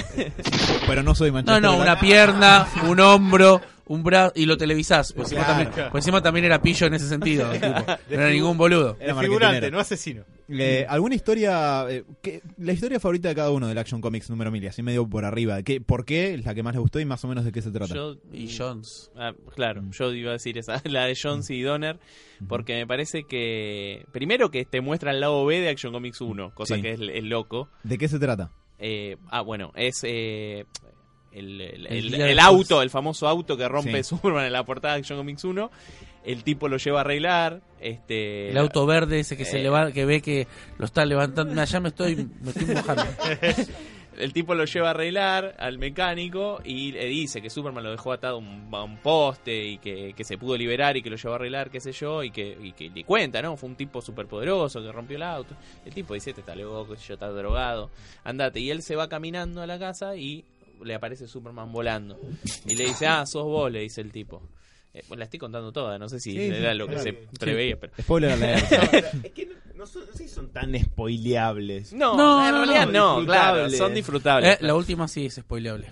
Claro, sí, la- La de Bendis y Jim Lee. eh, claro. Es, es spoileable y yo quiero decir además de spoileable es inexplicable que estén eso no, pero, pero no importa. Primero vamos a lo lindo. Bueno, y es para que compres Man of Steel. Claro. El Está tipo, por eso. claro, sí, sí, te deja picando para que te, te llame la atención lo que viene. Vamos al auto. Eh, bueno, entonces el tipo va caminando, le aparece Superman, así del cielo, esa pose de Superman con el sol en la cabeza. Dios. Y le dice, eh, te, te desataste, qué sé yo, bueno. Y el tipo le dice, vos sos el, el, que, el típico que se lleva el mundo por delante, que co- como tenés este fuerza, siempre te, te abusás de la gente, te salís con la tuya, eh, obligás a las minas a que bailen con vos, o sea, eso, te- siempre estás acostumbrado a, a arrebatar, a, a tomar las cosas sin pedir permiso. Entonces le dice, eh, pero yo sé que vos tuviste una, no sé, lo investigó, no sé qué hizo, Sí. habló con Batman para que lo investigue. Y dice, tuviste una infancia jodida, tu viejo, tu viejo murió en un accidente, tu vieja estaba enferma, vos la cuidaste y se murió, terminaste en un orfanato. El tipo se, se retrotrae a esa época y dice, sí, la verdad que nos moríamos de calor, dice en el orfanato, queríamos una pileta, pero claro, no había, No había. no había pileta, dice Superman. Entonces le dice, bueno, eh, mira, vos podés cambiar tu vida, dice, vos podés ser mejor. Este, vos podés... Eh, es una decisión, tenés que tomar una decisión. Vos Estoy llorando. podés cambiar. Y bueno, eh, corte, escena siguiente, el tipo, supongo que serán los chicos del orfanato tirándoles agua, abriendo un... Bueno, esos hidrantes bueno, esos yanquis, hidrantes, sí. claro, que están en la calle, como eh, haciendo disfrutar a los chicos del agua, que, o que, que no sufran calor, digamos. Me parece que es poderosa, la historia es cortita, son tres páginas, cuatro, no sé, no- cinco páginas, no sé cuántos son, pero... Está perfectamente narrada. Y Cada her- imagen- hermosamente dibujada. Es Co- eh, Coipeles, el dibujante. Coi- Co- eh, me. Sí, me parece que sí. Este, es hermoso el dibujo, es, es conciso, va al grano y es, bueno, eso, Superman inspira a la gente, inspira a la gente, claro, que puede ser mejor. Que vos, eh, sí, a lo mejor eh, agarraste un camino equivocado, pero sos bueno en el fondo, sos buen tipo, te pa- la pasaste mal, pero Y la- si la cagaste la puedes arreglar. tal cual. Sí. Eh, a mí me voy a hacerlo cortito porque quizás no es una elección muy popular, pero me gustó mucho la historia de Gleason y... eh, ay, nunca me sale... mm, Y Tomasi. Sí. Eh, porque eh, es una historia cortita que se trata de que Vándalo Salvaje, que es un inmortal para que no Ah, conozca, lo captura Superman y lo tira en un loop temporal donde va a saltar de una época a otra. y Esa nunca- fue la única que leí. La primera es. Eh, la segunda. Ah, la segunda. Sí. Ah, esa está buena. La- igual la primera es muy introductoria. Sí, es verdad, es muy bien. Eh, pero Vándalo Salvaje lo tira con un loop temporal a Superman donde va a ir saltando de una época a otra sin poder volver nunca al, al presente. Y lo que me pareció que está bueno es, por un lado, que es una especie como de celebración de todas estas ocho décadas de Superman. Eh, de hecho, es muy lindo el momento donde él está como entre comillas en la Golden Age, que dice, me sentí raro, con menos poderes, pero con más... los golpes, sí, la- Claro. golpes. La ropa, sí. Sí, además el, el traje de la Golden Age de Superman dibujado ahora me parece fascinante. Sí. Eh, con, con dibujantes contemporáneos. Eh, después es como que pasa por los 50 dice, y ahí todo se volvió más blanco y negro, eran fácil quién es el bueno, quién es el malo. Te- Es, es como que era una época más sencilla. Bueno, hace un- una celebración de lo que fueron todas estas Es una décadas. carta de amor a los 80 años. Tal cual, y además no solamente eso, sino que Superman va narrando de por qué Vándalo Salvaje no, no puede, con todos los años que tiene en esta tierra, no, no puede entender por qué él iba a terminar volviendo, que bueno, es eh, el amor por, por Lois y, y por John, su hijo, que a diferencia de Demian, que lo odio, John me parece que está bien. Demian Wayne lo, lo No, John es todo lo que está bien. Tal cual, es, es el anti-Demian. Sí, sí. Pero además, no, no me voy a meter en detalles, pero la narración de Superman de por qué él sabía que iba a volver, que no es solamente por Lois, sino por todo lo que él representaba, me pareció fantástico. Y la última página de esa historia es eh, Superman con, con Lois y con John, con una To- torta de cumpleaños torta. gigantes, que yo las conté. Eh, Gleason le dibujó 80 velas, la- la- le- contaste? las conté, porque así soy. Está bien, ¿no? Pero no se me ocurrió, pero te envidio por haberlo hecho. tipo, tendría que saber si me ocurrió. I'm Batman. No, pero eh, y, y, eh, la torta dice feliz cumpleaños Superman está ahí con la mujer y, y su hijo. Y me, me pareció excelente también. Hay, Aparte- hay otras muy buenas, pero esa en particular me gustó por la cuestión del re- revisionismo histórico. Es Señor lindo Germán. porque hasta le agradece, ¿no? Él eh, eh, pone ahí, Tomás, y pone gracias, Superman. tipo, No, no, Tomasi hay que darle la llave al reino. Me parece que Tomasi en su run con Superman y en Super Sons te muestra lo imposible, ¿no? Que eh, un cómic con Demian puede, lo, lo, puede- lo, lo puedes tragar. Eh, hace el, el dúo dinámico ese con John es, eh, es perfecto. Y, y Tomasi te caracteriza bien, son verosímiles, son todos los personajes están bien construidos, eh, no hay nada del otro mundo. Eh, para mí, Tomasi, por eso le tengo tanto miedo ahora a Bendy, ¿no? Eh, equipo que gana no se toca. Bueno, Claro. cambiaste todo a un equipo que, mm, que venía bien. ¿Tu historia, Germán, del número 1000? No, no, eh, justamente era la misma, la del auto. Eh, eh, me pareció de las que, de las que agarré y miré hoy en el local mientras estaba rápido, eh, me parecía esa. Y si no iba. La parece, Jim parece Lee, que la no. de Jim Lee La Jim. Lee, claro.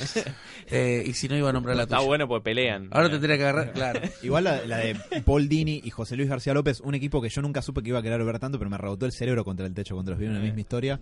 Pues además José Luis García López dibujando otra vez a Superman. Sí, sí, sí. Me encantó, pero eso No- también no es- puede estar mal. Sí. Eh, Robert, vos dijiste que lo habías leído también. ¿Alguna Lo- preferencia? Y la verdad me, me gustó mucho. Cuando la- Akane se casa con Sí, Ranma, me gustó. No había entendido. esa historia es bastante complicada. el pulpo entonces. El problema es cuando le Y tiran agua. le roba, le roba Cuando la- le tiran agua a Batman, a Claro. Batman, a Ranma y se transforma en mujer, no, Claro. está, está jodido. En Japón no aceptan esas cosas. Sí. Fuera de que pasaba en China. No, eh, volviendo a Superman. Eh, creo que una de las que más me gustaba es la que se celebra el día de Superman y Superman intenta salvar el día nuevamente. La de Jurgens, la primera. Sí, Sí. también. Eh, Y están todos saludándolo. Claro, o sea, y Lois como que se encarga, digamos, de, de que realmente pasa tu día. O sea, estamos celebrando, eh, digamos, no sé si tu nacimiento, tu creación. Y una muy obvia que tiran. Si no Sí. hubiese sido por vos, probablemente No estaría ninguno de nosotros. Está Sí. bien, está bueno, eso está Sí, bueno. sí, sí. Igual me encanta Superman tipo haciéndose el boludo que no Sí. quiere ir, que dice, no, sí, Sí, mirá, mirá, una nave más, si hubiera habido, yo me quedaba por acá, Me- eso me encantaba. No quiere el reconocimiento, Claro. eso es hermoso. Y la verdad que bueno, después cuando ponen, digamos, en imagen a todos sus amigos, eh, toda la gente que lo respeta, toda la gente que hace lo imposible para que él pueda tener su día y que se deje hinchar los huevos un segundo. Harley ¿no? Quinn. Y que, Y Destro. que ¿Por qué? que por lo, que por lo menos el recono- acepte el reconocimiento este que todo el mundo le tiene, la verdad me, me gustó bastante. O sea, porque creo que es lo que merecen, en definitiva, como superhéroe. A la medida que lo vas conociendo un poco más, entendés un poco qué son los valores que realmente representa y qué es lo que quiere comunicar uno o que debería comunicar uno cuando crea, digamos, una historia de este, de este personaje. Y nada, la verdad que el reconocimiento así cortito y estuvo, estuvo bastante bien. Eh, yo que para un poco volver al presente, más allá de que la celebración de, de- de los 80 años de Superman con el Action Comics es hermosa, me parece que arregla un poquito el... Había salido un tomo compilatorio de 75 años de Superman hace unos años que a mí, la verdad, mucho no me gustó. Esto me Ah, parece que lo arregla por completo. Pero la última, me pareció una inexplicable la última historia que le escribe Bendis y Jim Lee, que van a ser el próximo gran equipo de, de Superman, que van a sacar una mini que se llama The Man of Steel, que tiene la misma tipografía que la Man of Steel, Ajá. hecha por Byrne de los 80. Pero más allá del equipo creativo, termina eh, en que aparece un enemigo nuevo y eh, lo- le encaja un hachazo en medio del pecho a Superman. Me parece una manera bizarrísima de cerrar el Sí. Action Comics número 1000. Sí, es Como, verdad. Y lean Man of Steel número uno. Sí, pero tenés que terminar así. son, son un par de páginas que podríamos arrancar. ¿no? claro, pero bueno, dejando eso de Y lado. aparte de lo que dice que hizo.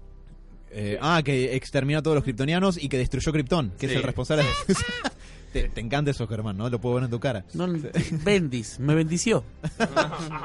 Un cúter I have been. Bendis. Y esto nunca existió. Eh, pero bueno, más Pero el Action Mill, ¿really? O Sí. sea, en la Sí. última, hijo de puta, es la única manchita pero en la ¿No? última página. Tal cual, en la última página está Superman tirado en el piso haciendo ¡Ah! con un hachazo en el pecho. Claro, claro. Sí. De última, la parte del hachazo que no la pongan. O Superman frena el hacha con la mano y se quedan mirando intensamente. Claro. No sé. Ya le atravesó el pecho. Que, le- que el tipo diga, no, yo destruí Krypton y que termine con Superman claro. levantándose, te voy a ¿Sabes qué romper pasa? la Que en jeta. vez de ser una celebración, la, ulti- la última historia lo que termina siendo es marketing para que compren lo de Sí, la sí, otra. No, Un una- recordatorio del presente. Sí, es sí, sí. doloroso. Hacer una Claro. celebración. Todo boludo. esto fue hermoso, pero se acabó. Claro. Bueno, Innecesario. Pero te lleva a pensar un poco, porque te terminan con el presente es eso, que lo que tenés es una se cagan a trompadas y un tipo con un hacha en el pecho. o sea, claro. está buena la Action Mil, ¿eh? Buenísima. ¿Qué tema trató eso? Nada. Un hachazo en el pecho. Y es un poco y el, y el tipo que exterminó Krypton. Eh, es un clickbait, básicamente, para sí, el sí, Man of Steel 1. La época del clickbait, no. Pero no, al margen de eso, la verdad, excepto por esa manchita, que es una lástima que el número cierra así, me- yo me quedé enamorado del, del Action número 1000 y Si ya la quiero tener en las manos. tal cual. Y además me, me recordó, primero, eh, No, no llegó gente a los 4.325 que el martes para el miércoles preguntaban si ya llegaba, si pasaban a las 4 o 5 de la tarde. ¿A dónde nos llegó? Y nos pero preguntan, ¿ya llegó? ¿Ya está? No. Pero ¿a, a qué, a qué local Claro. nos llegó? A sector 2814 todavía no. No, no es buena publicidad tampoco. Sí. No, no llegó Argentina todavía. Por eso. Eh, Ya pero viene, ya viene. No, dos cositas breves. Una que me parece una celebración hermosa de 80 años de Superman y un gran recordatorio de por qué Superman. ¿Vamos a llegar a los es. 100? Yo creo que sí. Vamos a tener 50 y algo de años. Sí, vamos a- sí. Unos viejos chotos en la copiquería. Yo estaba en la época de Doomsday Clock. Yo me acuerdo cuando salía cada tres meses. Yo me compré el Action 1000. Eh, pero a cualquiera me parece que le quiera acercar a Superman a, a un desconocido de la materia es un- una buena Sí. pincelada de quién es Superman y por qué duró tanto e y generó todo lo que generó. Y en segundo lugar, eh, voy a tomarme el atrevimiento para eh, mencionar que nosotros acá, en colaboración con los secuaces del sector 2814, soy Pacho 892, exactamente, eh, previendo esta situación eh, batmanescamente, encargamos un Action Comics número 1000 para sortear entre el público cuando llegue entre un par de semanas. Así que además de spamearlos a ellos a través de nuestras redes sociales, eh, van a tener la chance de tener una, una copia en papel en la mano que espero eh, que- al que lean Scans Que valore. Que que, lo- que que lo valore gane, lo que es tener eso. Viene con servilletas, con papel elite para, Para llorar. Pero para soy llorar. capaz de darle un pendrive con nuestro programa para que lo entienda. Eh, pero sí, no solamente que, que, bueno, nos encanta eh, acercar este tipo de cosas a la gente, sino que esperamos que valoren tener un Action Comics número 1000 al que se lo gane en la mano. Y no un omnibus, o un TPB, o un hardcover. Un issue. El issue. El issue, viejo. Original. Eh, pero bueno, desde ya, primero, muchísimas gracias a, a ustedes, chicos, por eh, Ah, proporcionarnos el Action número pasamos 1000. Eh, me alegro que le, que la hayan pasado bien, pero pero bueno, eh, nada, yo estoy como lleno de supermanitud, así que Robert... Quiero eh, hacer el bien, quiero salir y Claro. Eh, no sé, Robert, eh, vos que... eh, que haya no un estás- robo, algo, un... Alto, criminales, y me cagan a tiros. Nada, o sea, como, como me viene pasando desde hace un par de años cuando empezamos a hacer este programa, es como que a medida que los más conozco toda esa cosa loca que anda en tu cabeza, en la cabeza de todos con respecto a los cómics y a estos superhéroes que uno cree que los conoce y termina enterándose de todo lo contrario. Estoy muy alegre de enterarme cada vez eh, que, hay, que hay mejores cosas, tal vez las que conozco y que me inspiran como a leer más. Así que bueno, sépanlo que están ganándose de a poco un lector más, muchachos. Ah, Perfecto. Bien. No todo va a ser Japón en mi vida. Yo, no, yo me, me propuse un poco... eh, Ladrón. me propuse un poco de forma informal que mi objetivo no sea todos que, son lolis. que, que- no, que amen un poco más a Superman. Porque Batman ya todos lo quieren, entonces no tengo que predicar la palabra ahí. Claro. Pero a Superman sí, y creo que de a poco... Action 1000 les es todo lo que no es Goku. Superhéroe. Claro. Sí, bueno, Puede no, ser. no, no voy a contradecirlo, el argumento es bueno. Eh, pero bueno, Ahora, a la sí. pelea de él con Freezer al Y un mismo buen tiempo. padre. Sí. Awesome. Y olvídate. Así que bueno, de esta manera vamos a ir cerrando el programa del día de la fecha. Esperemos que les haya gustado un poco más de esta apertura hacia un superhéroe que no mencionamos muy seguido, pero que cuando lo traemos, ¿sí? como lo levantamos en anda, dale Superman, salva todo. Sigue ebrio, se dieron cuenta, ¿no? No soy un hombre de En realidad nos levanta, en realidad nos levanta él. La idea es que él, él, él inspiró todo esto. Nos inspira y nos levanta, viejo. Así que bueno, el disfruten, disfrútenlo. Y cuando caiga Ah, el cómic, boludo, está. ¡Puta madre, Matías! ¡La puta madre! No hablen una hora, callado hace boludo. 20 minutos, boludo. Era del Action Comic 1000, boludo. A- acumuló, Claro, mal- claro. acumuló maldad. Guionizado por, por Bendis y dibujado por Jim Y, Lee. y le acumuló maldad y le escupió el micrófono. Sí. Así que bueno, de última, eh, cuando ganen, eh, el que quien sea el agraciado en ganar el cómic, por favor, escuche, escuche este este programa si no entiende demasiado, si cree que las cosas Pero que corte no ese final. sentido. Claro, corte el final, por favor, Editalo. Hay un director cut. y, y entérese de por qué es que queremos tanto a este personaje. Así que bueno, los despedimos acá a los señores del sector 2814. Sector 2814, Supacho 892. Muchas gracias por haber venido. Gracias Alan, gracias Sebas, gracias Mati, excepto por ese último comentario. Gracias Diego. Y gracias, Germán. Gracias, Facundo. Gracias ustedes. Así que nos estamos escuchando la semana que viene con mucho más Superman, posiblemente. Y nos vamos con este tema de la banda Goldfinger, así llamado Superman. Así que hasta luego, señores. No soy un hombre